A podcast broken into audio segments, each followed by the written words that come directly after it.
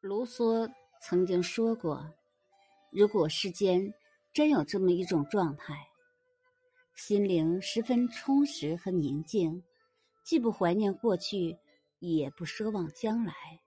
放任光阴的流逝，而紧紧掌握现在，不匮乏之感，也无享受之感，不快乐也不忧愁，既无所求，也无所惧，而只感受。”到自己的存在，